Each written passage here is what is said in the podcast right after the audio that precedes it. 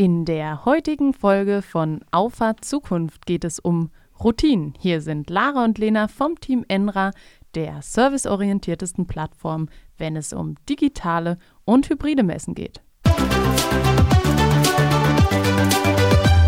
Hallo zusammen. Ja, das Thema ist eigentlich auf eine ganz doofe Art und Weise entstanden. Und zwar haben wir letzten Donnerstag oder eigentlich letzten Dienstag, Mittwoch eine starke Routine von uns unterbrochen, denn eigentlich bist du es gewohnt, dass wir uns donnerstags mit einer neuen Folge von Auffahrt Zukunft bei dir melden. Hat nicht geklappt. Nee, also Routine gebrochen. Ist ein schlechtes Gefühl. Ich fühle mich echt schlecht. Ist ein schlechtes Gefühl, aber ich glaube noch kein Weltuntergang. Noch nicht. Noch nicht. Was nee. muss denn noch alles passieren? nee, also wir holen es ja jetzt nach. Wir haben es äh, offensichtlich nicht geschafft zeitlich. Und ähm, ja, wir merzen unseren Fehler ja jetzt aus und äh, deshalb finde ich das jetzt noch nicht schlimm, wenn man natürlich das jetzt zwei, drei, vier Wochen schleifen lässt. Dann hat man eigentlich alle Arbeit, die man reingesteckt ja. hat, um diese Routine zu entwickeln, zunichte gemacht. Absolut. Also kenne ich auch aus anderen Bereichen. und zwar ist es ja ganz häufig mit allem, was du an Content kreierst und ähm, mit allem, was du raus ins weite Internet schickst, so dass du häufig belohnt wirst, wenn du lange oder über einen langen Zeitraum darin aktiv bleibst. Und das ist jetzt nicht nur beim Podcast so, das ist auch bei Instagram so, bei LinkedIn. Und ganz, ganz oft, wenn es keine klaren Aufgabenverteilungen gibt oder dass quasi noch das die 110 Prozent dann sind, die du geben musst, um das noch zu schaffen und du dann nicht in der Lage bist, ja, dann lässt es häufig schleifen. Und obwohl, da hätte ich mal eine Frage an dem Punkt an dich, wie du das siehst. Wäre es dir besser damit gegangen, eine Podcast-Folge hochzuladen, wo du nicht hinterstehst, als keine hochzuladen? Nee, auf gar keinen Fall. Also ich finde sowieso, man darf sich nie von so Routinen, die quasi von irgendwelchen Algorithmen bestehen, äh, also man darf sich davon nicht vereinnahmen lassen. Aber ich kann schon verstehen, dass es da einen bestimmten Druck gibt, äh, den man sich selbst auch eben auferlegt, weil man natürlich auch weiß, okay, ähm, das Format macht uns Spaß und äh, das Format hören sich ein paar Leute an und das finde ich schon mehr, als ich je erwartet hätte. ähm, aber etwas hochzuladen, wo man nicht hintersteht, nur um etwas hochgeladen zu haben, auf keinen Fall. Nee, das sehe ich nämlich genauso, weil ähm, gerade in Formaten, wo man eben mit seinem Gesicht oder mit seiner Stimme irgendwie hintersteht, ist es einem ja persönlich auch relativ wichtig, dass es was ist, wo man sich jetzt gegenüber Freunden, Bekannten, was auch immer, jetzt nicht rechtfertigen muss. Also ich, äh, das wäre für mich eine Horrorvorstellung, wenn ich, ähm, keine Ahnung, meine Reichweite damit erreichen würde, dass ich mich einmal die Woche auf YouTube zum Affen mache. Ja. Ähm, und meine Bekannten und Freunde sich denken, ja, okay, ähm, das macht man halt, um die Reichweite zu kriegen, um damit vielleicht Geld zu verdienen. Aber eigentlich ist das total lächerlich. Und das ist für mich ähm, eine Vorstellung, mit der ich persönlich nicht mich nicht identifiziere. Also Reichweite um jeden Preis ist nicht das, ähm, ja, was ich mir als, sag ich mal, äh, These aufs Papier geschrieben habe. Ja, kann ich absolut unterschreiben. Also ich glaube aber dieses, das, was du gerade ansprichst, das ist einfach das Problem, dass Leute gerne diese lächerlichen Sachen konsumieren. Aber ähm, absolut, damit haben sie ja auch eine Daseinsberechtigung und es gibt auch zig Leute, die das gerne bereitstellen. Aber man muss für sich, glaube ich, irgendwie eine Linie finden, in der man sich einordnen möchte. Das ist einfach nur mein Punkt. Und auch im Gesamtkonstrukt. Also ähm, ich meine, wir verbreiten Content, der auch irgendwie einen Themenbezug zu dem hat, womit wir uns tagtäglich ja, beschäftigen. Genau. Also unsere Hauptaufgabe besteht ja jetzt nicht darin, einmal die Woche einen wahnsinnig tollen Podcast rauszubringen, sondern unsere Hauptaufgabe besteht darin, wahnsinnig gute Software zu schreiben. Das stimmt. Das muss auch ins Profil passen ja. und ich will da auch keinem einen Strick draus drehen, der das für sich entdeckt hat. Solange man damit zufrieden ist und sich damit identifizieren kann, bin ich damit auch absolut d'accord. Ich denke mir halt, ähm, also mein Anspruch persönlich ist es zumindest, was hochzuladen oder was zu verbreiten, wo ich selber hinterstehe, wo ich mir denke, das sind irgendwie auch Infos, die hätten mir auch äh, irgendwie genützt oder die hätten mich auch gut unterhalten. Ähm, deshalb, also das ist so ein bisschen das Ziel, was ich für meine Person dahinter sehe. Ja, absolut. Wie entsteht eine Routine? Was würdest du sagen? Also wir haben ja jetzt noch nicht so eine krasse Routine. Kann ich meine, wir machen das nach zwei, jetzt zwei Monate. Aber wie entsteht eine Routine? Also ich kann dir dazu eine, glaube ich, witzige Geschichte erzählen. Und Von glaub, dir witzige nicht. Ich glaube, die kennst du noch nicht. Haben wir uns schon so lange nicht mehr Ja, unterhalten? ähm, das habe ich, glaube ich, nie erzählt, weil das ist auch eigentlich nichts äh, Weltbewegendes, was man äh, unbedingt teilen muss, aber es passt hier gerade in den Kontext ganz gut.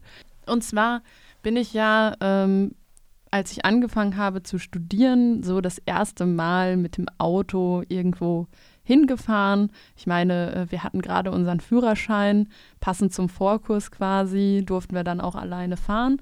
Und ähm, ja, dass natürlich die Fahrpraxis da noch nicht an dem Punkt ist, wo sie vielleicht heute ist, ist, denke ich, äh, irgendwo logisch. Man sammelt ja dann so seine Erfahrungen mit jedem Kilometer.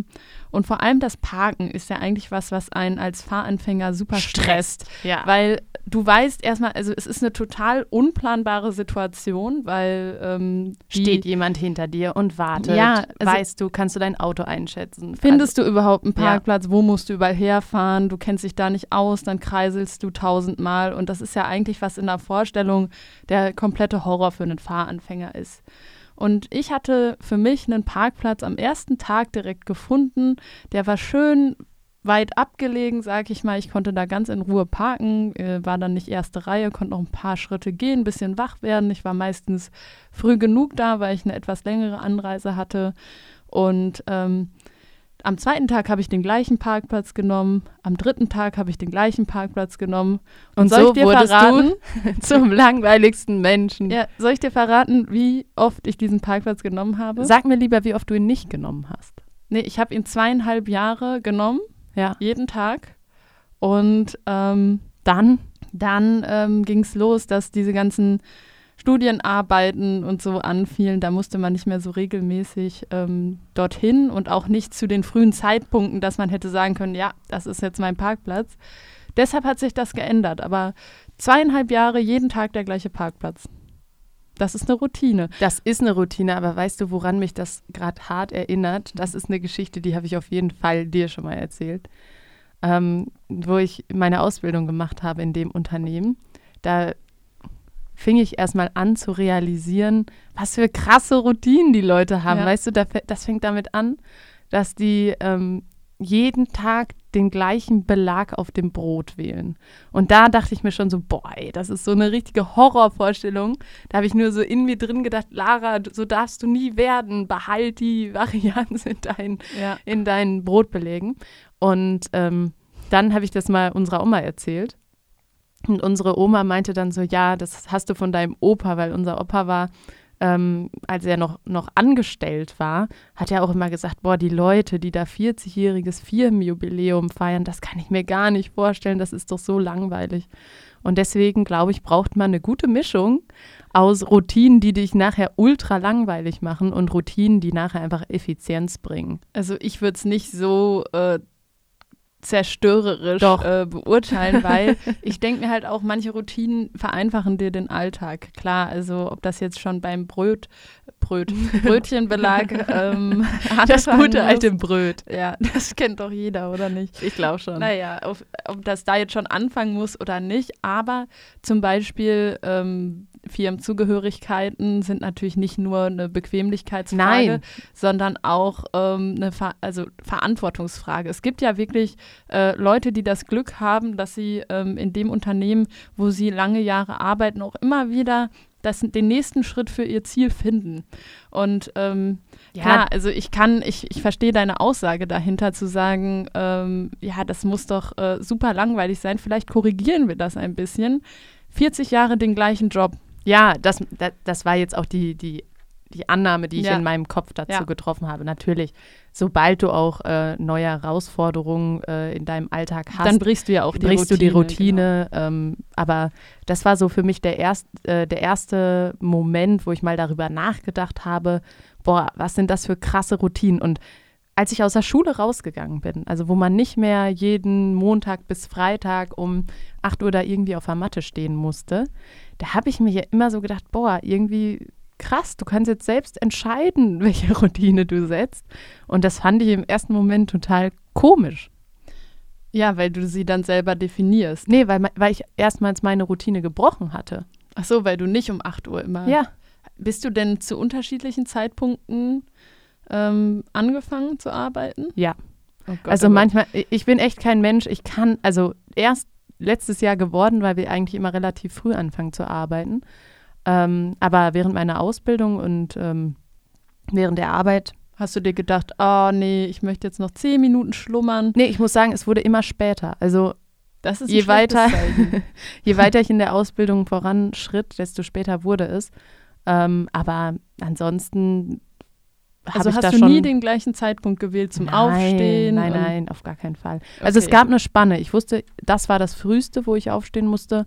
Und das ist das absolut späteste. Und ich finde, manchmal hast du so ein, dann kommst du irgendwie eine halbe Stunde früher ins Bett, kannst eine halbe Stunde früher aufstehen. Ich meine, es macht ja auch dahingehend Sinn, ähm, sich auf sein morgendliches Befinden zu verlassen, weil, also ich merke das bei mir zumindest so, wenn ich zu einer Phase aufstehe, wo ich eigentlich noch gerade dachte, ich wäre im Tiefschlaf, was ich natürlich nicht war, Ja. aber manchmal hat man ja so das Gefühl, dann bin ich den ganzen Tag nicht so energiegeladen, wie ich es sonst bin. Ja. Und wenn ich mir einfach die zehn Minuten noch nehme, habe ich ein totales Plus an Energie für den Tag. Aber es ist lustig, dass du das erzählst, weil wusstest du, dass die erste halbe Stunde deines Tages bestimmt, wie der Tag wird? Nein. Und ich kann dir das auch validieren, weil ich habe Okay. das jetzt schon ein paar Mal ausprobiert. Wenn ich ins Büro komme und mich erstmal so ein bisschen ans Handy setze, News checke, irgendwie keine Ahnung was mache, dann komme ich schwerer in den Tritt. Weil dann bin ich irgendwann schon so, oh, jetzt ist gleich Frühstück und dann, welche Aufgabe kann ich davor noch machen? Was lohnt sich jetzt noch? Aber wenn ich jetzt zum Beispiel mich direkt da hinsetze, aufschreibe, heute mache ich das, das, das und das, ich habe den, den, den und den Termin und dann fange ich an, diese Liste abzuarbeiten, schaffe ich wesentlich mehr. Kann ich bestätigen. Das Gefühl ist auch deutlich besser, Ja. weil man schon in frühen Stunden am Tag schon mal die wichtigsten Aufgaben äh, erledigt hat und egal was kommt, ähm, dieses gute Gefühl bleibt, weil man so die priorisierten Man hat ja schon was Sachen gemacht, einfach ja. schon äh, abgekreuzt hat auf seiner Liste. Das äh, kann ich auf jeden Fall bestätigen. Fängst du in deiner Routine mit den besten oder mit den blödsten Aufgaben an?